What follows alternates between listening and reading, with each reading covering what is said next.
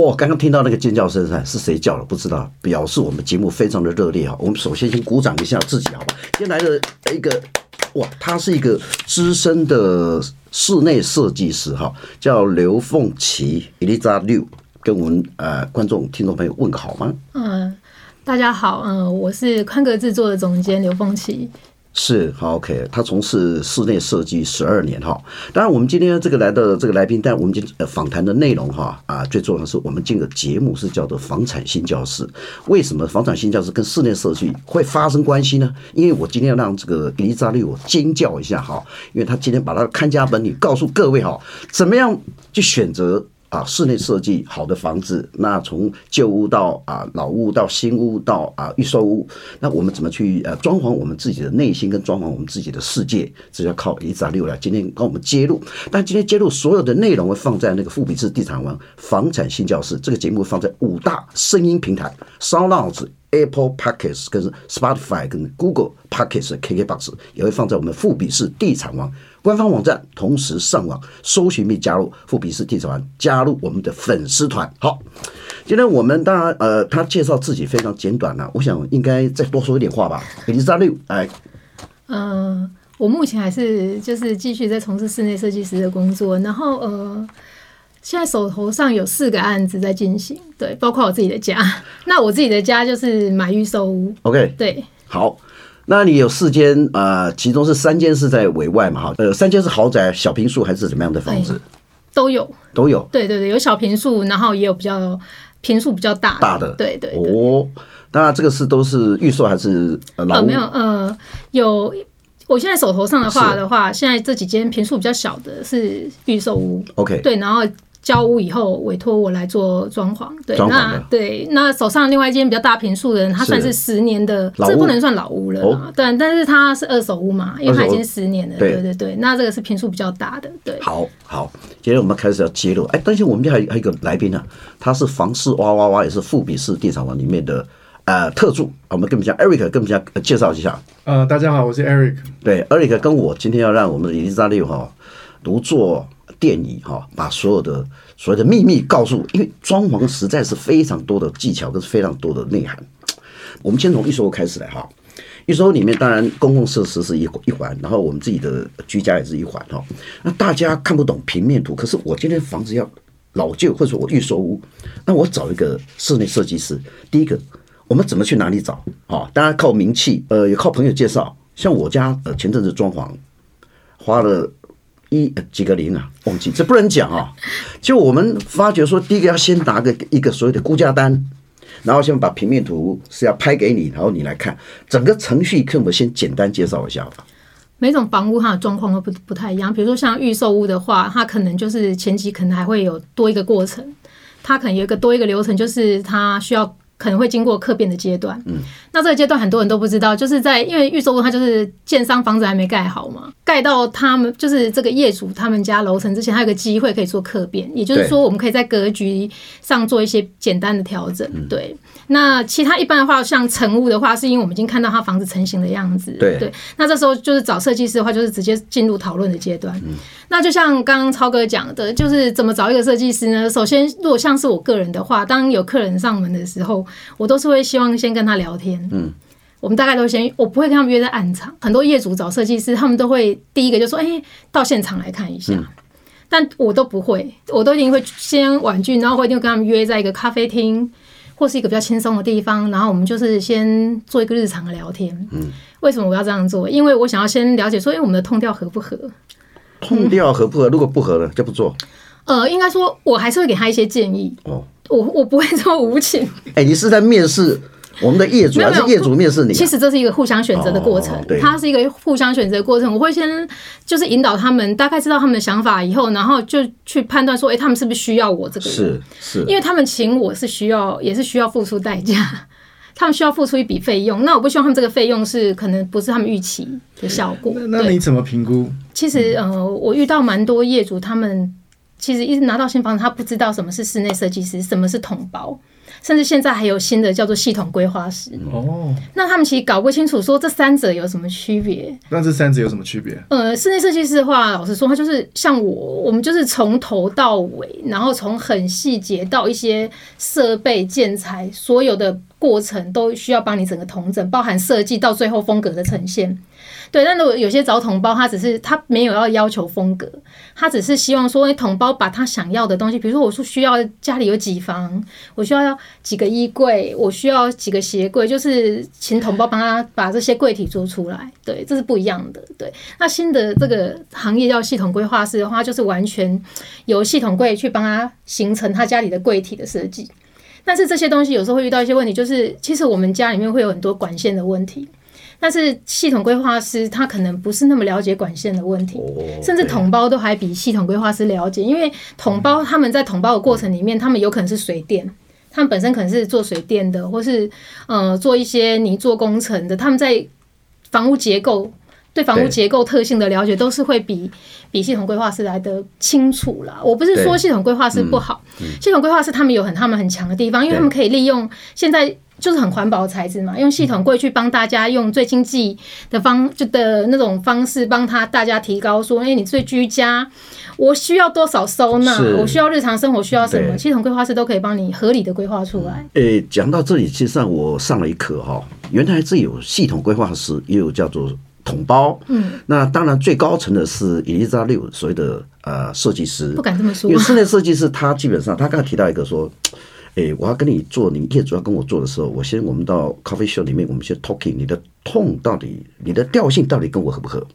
那当然，有些人非常注重颜色啊，也注重机能。你刚才讲说，或是说整个空间的使用，包括可能搞不好我要变成一个魔术空间哈，那或者说这个我要让我的室内更明亮。我们家里的这个面宽，我们希望把它做成怎么样？它包括阳台外推啦，包括什么地方？哇，天哪！你受过这样的训练哈？呃，我们先谈一下这这三种，我们刚才已经了解了，就是说，呃，design 的部分它是比较高的哈，就是基本上它可以做全部的规划。那同胞就是水电工，系统规划师就是几个橱柜这样哈。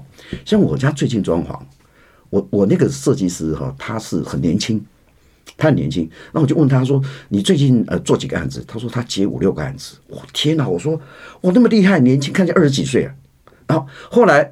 我们就是跟他讲说，大概主要以白色系列为主啊。那我要像呃比较透光性的、明亮的啊，它可以做一个三 D 的图哈。那我们现在一一个来，就是以我这样的为主哈。我家大概大概四十平哈。呃，从哪里开始跟业主沟通？嗯，首先会先可以了解你家庭成员。OK，成员。对，就家庭成员，然后使用习惯，大家生活的怎么讲？每个人生活的那种规划，就是每个人的规律不同嘛。比如说，嗯，有人上班时间的不一样啊，什么，就是先了解每个家庭成员他的需求，然后跟生活的规律，然后我们再想说这个空间里面我们要去怎么做合理的分配。哦，对，大概从这里开始。其实做室内设计，很多人都觉得做室内设计师找室内设计师就是要华而不实，看起来就很有设计感，很漂亮。其实我觉得一个好的室内设计师，他不。不能只注重在表面，是因为你他给你一个很漂漂亮的空间，你再怎么漂亮，你也会看腻啊。我觉得内涵很重要，那这个内涵其实就是我们看不见的地方。什么叫内涵？就是这个房子平常你走动的空间哦，动线，动线，对你的动线。然后比如说，如果你家的动线就是非常不合理，然后你每天回家，你其实你在设计的时候，设计师跟你说不会这样就过得了，你只需要六十公分的走道你就过得了，因为我们不需要到我们每个人的肩宽，其实真的是不需要。但是问题是你对你每天走在那条狭长的走道里面，你就会不舒服。哦，这就是。一个空间能不能给一个舒服的感觉？它需要一个合理的动线规划。对，那这个就是一个内涵。还有就是我们在做天花板的规划，其实天花板里面藏了非常多东西。对，很多说几乎所有的管线都在天花板里面，比如说呃电线啊，甚至消防的部分，然后灯啊，然后呃甚至冷冷气的冷媒管、排水管这些都在天花板里面。对，那这些很丑的东西，我们要一般人也不会去想到。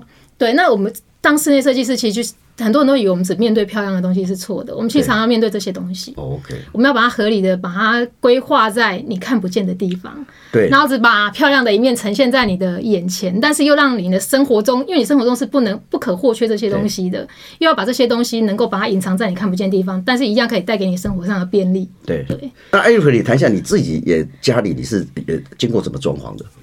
其实我当初装潢也没有那么有概念，原来还有这三种不一样的这个设计师或者不一样装潢的方式，所以我想我找的应该是统包商吧。就是说我心里面已经有一个一个想法，就是说，哎，我希望家里的格局要怎么做怎么做。所以对我来讲，就是我请对方帮我把我希望的格局或希望的那个 style 做出来就好。那没有了解说，哦，原来其实设计师他有可以让我们的家变得更像家的这样的一个功能。对对，那我们常常看到很多哈，这个刚刚你提到那个 Azario 里的空间动线规划好，那人的心情跟空间自己，他跟自己之间的诠释哈，我可能家里那会不会造成很多人说，因为他买预售屋，基本上呃将来成屋之后，其实交屋经过交屋的一段繁荣的一个手续之后，其实房子品质不见得会很好哦。但是你又假设又敲敲打打全部变动，我我现在想说，你有没有曾经哈？呃，这个接触到一个业主，他是在里面完全格局完全变动哦，或者变动到让你觉得说，等于说你没有办法去跟他参与，或者说他他希望呃有他自己的理想，会有有这样的一个一个这样的业主吗？你说跟业主之间沟通的落差吗？对。对我目前还没有遇到，还没有遇到，因为就是像你讲，我前面会经过一个面试的过程，他已经他已经，我已经做了第一，对我已经先过滤过。其实我目前我其实也蛮幸运的，其实就像我很多我我下面就是合作的厂商跟一些师傅、工班师傅们，他们就觉得，哎，他们常也都会觉得说我很幸运，因为他们自己有时候做统包，他们也会去做统包，他们就遇到一些业主常刁难他们，或是有一些不合理的要求，嗯嗯，对，那他们要去应付这些东西，那他们就会觉得说，哎。为什么我遇到的业主都是蛮理性的，然后都是能够沟通的？对，因为我其实 都都会先经过一轮面试。OK，好。那呃，我们前几集有个来宾哈，就是很好玩，我一直在重复说他家他们预买预售屋啊，之后说他马桶坏掉了，结果师傅来哈，几秒钟就拆掉了，他看着这个抱着马桶痛哭说啊。我坐坐的马桶两三秒就可以拆掉，到底它稳不稳？因为马桶很重要哈，尤其它的使用率高低，甚至马桶塞住了，有些建商管线又又奇怪，然后可能两三年就。到底我们从很简单的开始，这样的马桶的机能到底除了品牌之外，真的是有可以三秒钟就拆掉了吗？应该说是它靠什么固定？如果它是矽利康固定的话，事实上它把实力控康。就是把它刮除以后，的确是马桶是可以移上来，但是这不代表，这不代表说这个马桶是，嗯，好像对是坏的，或是它好像是很很轻易去拆卸的，并不是，因为这个只是我们功法的一种。是，那有一种是就是活动式的嘛？这个我真的没有听说，没听过了。对对对，那一般都是实力控就对了。就是没有，它其实有两种，一种是就直接用水泥嘛。哦，直接用水泥。那对，当然也有用水泥去固定，它其实是固定最下缘的，但它其实管线都是接好的，都接好了。OK。对，那你说他在他眼眼前三秒钟把它拆卸完，那应该只是说师傅知道已经把他的那个固定的那个拆除以后，他知道怎么把管线取直直接把它。东西把它拿起来。我再问一个，我们从那个卫浴开始哈，因为很多现在房子里面，呃，有些买的这个厕所或卫浴在一起，但是并没有窗户，很多没有窗户，就是在卧房里面，卧房哈，那有一种干湿分离哈，那呃，因为它在卧房里会潮湿，那它也没有窗户，怎么样来克服哦这样的一个所谓的卧房里面的一个一个厕卫浴厕所？哎，其实现在现在有一个。新的产品就是四合一暖风机，暖风机哦，对，暖风机它其实是可以克克服这个问题。OK，对，那其实像比较，其实甚至是现在比较老旧一点的房子，其实也有一个方式可以解决这个问题。对，现在有老公寓三，因为台湾现在三四十年甚至四五十年老公寓，就是也是会遇到这个问题。因为我自己也有也有有一栋公寓，对，怎么克服呢？如果是没有对外窗的卫浴的话，我建议你可以把除湿机推进去。就是没有你洗完澡之后，哦，把除湿对你让它干燥就好了。其实这个甚至我听说的啦，是最便宜的吗？诶、欸，一般的除湿机应该就是有这种，因为其实卫浴的空间都不会太大。那你刚才讲说四合一那个暖风系统嘛，基本、嗯、那个大概造价多少？诶、欸，不一定诶，几千块钱到几万块钱都有。都有。对，okay. 看品牌。四合一的意思，它就是干燥嘛。对。然后暖风，然后冷风，然后就是它一个功能有那个叫四合一，就是因为还可以亮灯啊。OK，亮灯。OK，是最新的技术吗？还是不是不是这个东西已经很普遍了。对对对。那呃，比较它可能安装的困难度在于说，你有没有在浴室天花板里面有没有电源？哦，电源有没有电源.对，因为它可能需要一个独立的电源.会比较安全呢、啊。对，因为浴室比较潮湿嘛，大家都知道，所以其实像现在新大楼的话，在装这个东西都会有一个漏电断路器。哦，漏电断路器，对对对.因为它怕潮湿的话会有漏电的疑虑。听众观众朋友，你可能买了一二十年的房子哈，那以前是那个建商不是很有品牌的哈，就发觉说，哎，我进去到卫浴里面，可以闻到楼上的味道。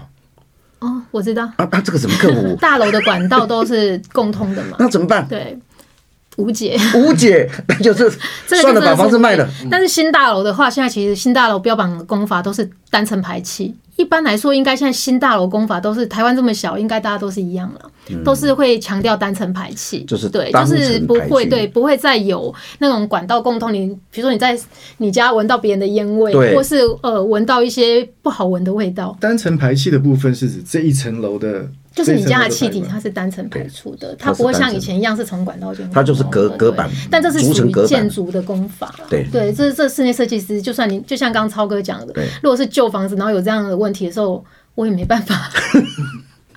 芳香剂放在那儿，因为因为其实怎么讲？因为这没办法，因为建筑的东西是我不能动的，它不能动。对，因为我是室内设计师，我不不我不是建筑师，对，甚至有时候连建筑师要动这个，他们也可能需要申请。跟什么申请变更或什么的，对，这个不是真的不是那么容易解决的事情。因为很多人有这个问题，真的在家里面厨房呃，在家里面厕所会闻到其他人的烟味。因为其实还是蛮多大佬有这个问题，是因为这个东西是单层排气，其实也是也是出来好像没几年。那我们刚提到这里，其实我们今天得到很多的知识，但我觉得这个伊丽莎绿更厉害，他有设计过四平的房子。好，跟我们介绍一下细北细北厨细北这这个室内怎么去设计啊？怎么睡？其实这个很好笑，因为吃喝拉撒 怎么处理？其实当初这个业主找我的时候真的很好笑。他说其实他有找过别的室内设计师，但是别的室内设计都呃好像没有意愿要接。对，然后他找我的时候还是，我就说好，那我们现在他他他他大概就跟我说，他大概就跟我说，哎、欸，他他的需求很简单啊，因为他没有很多东西，然后也没有很多衣服，然后一个人住，对，那。后来我就呃答应他以后，然后中间经过一段时间，因为他视频，所以他贷款比较困难，所以他贷款他经经过了跟银行一些周旋以后，他最后大概隔了一段时间又找我，因为本来以为他已经放弃了，那他后来又找我，他就说他已经完成贷款程序，他真的要开始装潢，我就吓一跳，想说哦哦，好好好，然后这时候提要求就出来了，其实在我 FB 里面有写，他就是开始要求，比如说他说他一开始跟我说他没什么东西，后来说他有七百本书要放。它是一个大文豪，然后他衣柜，因为他那那个饰品，他是其实建商卖给他的时候是装潢过的，装潢成一间小套房的样子。对，然后就是他跟我说，但是他需要，因为建商好像只给他一个一百公分的厨房，就是一百公分，就是炉子旁边就是水槽，一百公分而已。哦，炉子旁边就是水槽，嗯、但因为他他说他自己会动手做一些事，嗯、就是对烹饪，所以他需要大一点的厨房，所以他要把。等于说他整间是要拆掉，那、嗯、他的要求是要把那个厨房变大，然后建商留给他的衣柜大概也是只有一百公分，对，他也要变大，他要一个正常至少五尺的衣柜，五尺大概就是一百五十公分，对，对，然后有七百本书，然后然后要放双人床。双人床，对，哎、欸，请问那个双人床是大概大概几平？大概是面积多大？双人床，双人床的话，标准的话，五尺乘六尺的话，大概就是一百五十二乘一百八十八公分。就是我们坐起来一个人这样，所以他只能单双双人床。他他那个是挑高的吗？哎、欸，对，三米六，但是他是不能站起来的那种。对，所以所以对，所以后来我就依照他要求，就是去克服这些问题。其实当时我真的觉得，我接了以后，我其实有点后悔。嗯，为什么？我曾经就是。半夜睡不着觉，真的很后悔，想说我做不出来怎么办？压力太大。视频魔术空间，而且因为他的要求就是跟当初讲的不太一样，就是变双，就是双人床，然后衣柜要变大，然后还有书柜收纳。对，然后他其实到后来就是该有的都有，然后其他的还帮他变变出来更多。七百本书是把它放在哪里？我有帮他做一面书柜。对，有一整面书柜，然后一些抽屉柜，然后厨房也帮他变成一百五十公分，然后可以放哦，还有可以，他一开始建商给他放冰箱的位置是一个像我们在饭店住的那种小冰箱，超级小那种冰箱。对，他说他有一个可以放正常冰箱的位置，所以他厨房抽一百五十公分，还要再放一个正常冰箱，那还有鞋柜，还有收纳柜。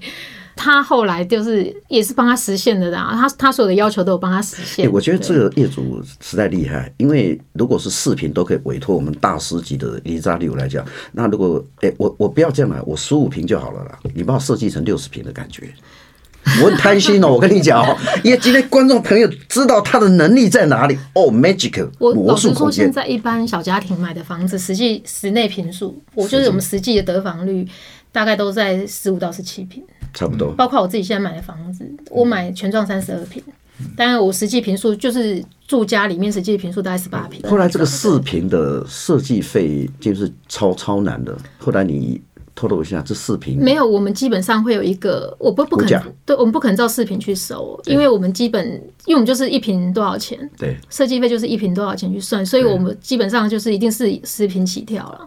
我知道坊间有些设计师是二十瓶起跳，但是我我是十瓶起跳的。所以四坪的话，你还是用十瓶的。对，我就是收十瓶，对，就去去乘以，比如说一瓶多少钱，然后去跟他说。当然，因为价格天壤之别嘛，有些好的建材或者说什么设计的哈。呃，这个不在设计费里面。对，那你设计费是比比例是多少？设计费不是算比例，它就是可能一平多少钱。啊，一平多少钱？啊，你一平多少钱？好好好，一瓶六千元，一瓶六千元呐！对对对对，哇，超便宜的！哎，FB 网站里面基本上哈，赶快找我一下。CP 值超高的，超高的。那我后来我也觉得，你那个三米六嘛，很多现在很多人很多观众朋友他有三米六哈，或四米二或者负层式。对，哦，下面是三米六，下面四米二夹着。我都做过。啊，三米六，他后来他睡哪里？你帮他放在阁楼吗？呃，没有，他只有他上面的空间，就是因为他想要双人床嘛，就是帮他做一个呃楼梯可以上去，然后他是而而且它楼梯还。不能用 H 型梯哦，就是不是我们小时候那种双层梯，就是 H 型的，然后因为那种比较省空间嘛，因为你做那种一阶一阶的，就是要对啊，他要求要那种，后来就是还是达成他的梦想，然后上去就是一个就是一个双人双人床的空间，对，然后有一个阅读区，然后上面还有收纳这样子，对。哇，这视频这空间很大，各位观众听众朋友，他不止这样，他可以做到一百平啊。天呐，这大小通吃哎哎，你一百平是怎么设计？一百平是个哎，我刚才讲那个地点，我先讲四平的地点在哪？台北市啊，永和。永和对，四平那个在永和。那距离我家很近啊，我住址给我要去看一下。四坪在永和。好，一百平在哪里？一百平在松江路。松江路。那我知道了，我知道那那的房屋税在松江路，然后目前手上这目前手上有一户是在也是在三重泸州这边。对。OK，那你这个百平哦，百平是呃，因为。含不含公设？哦，百平的话是含公设，对对对。所以它室内大概室内实际坪数大概有五六十平，五六十平。对，好。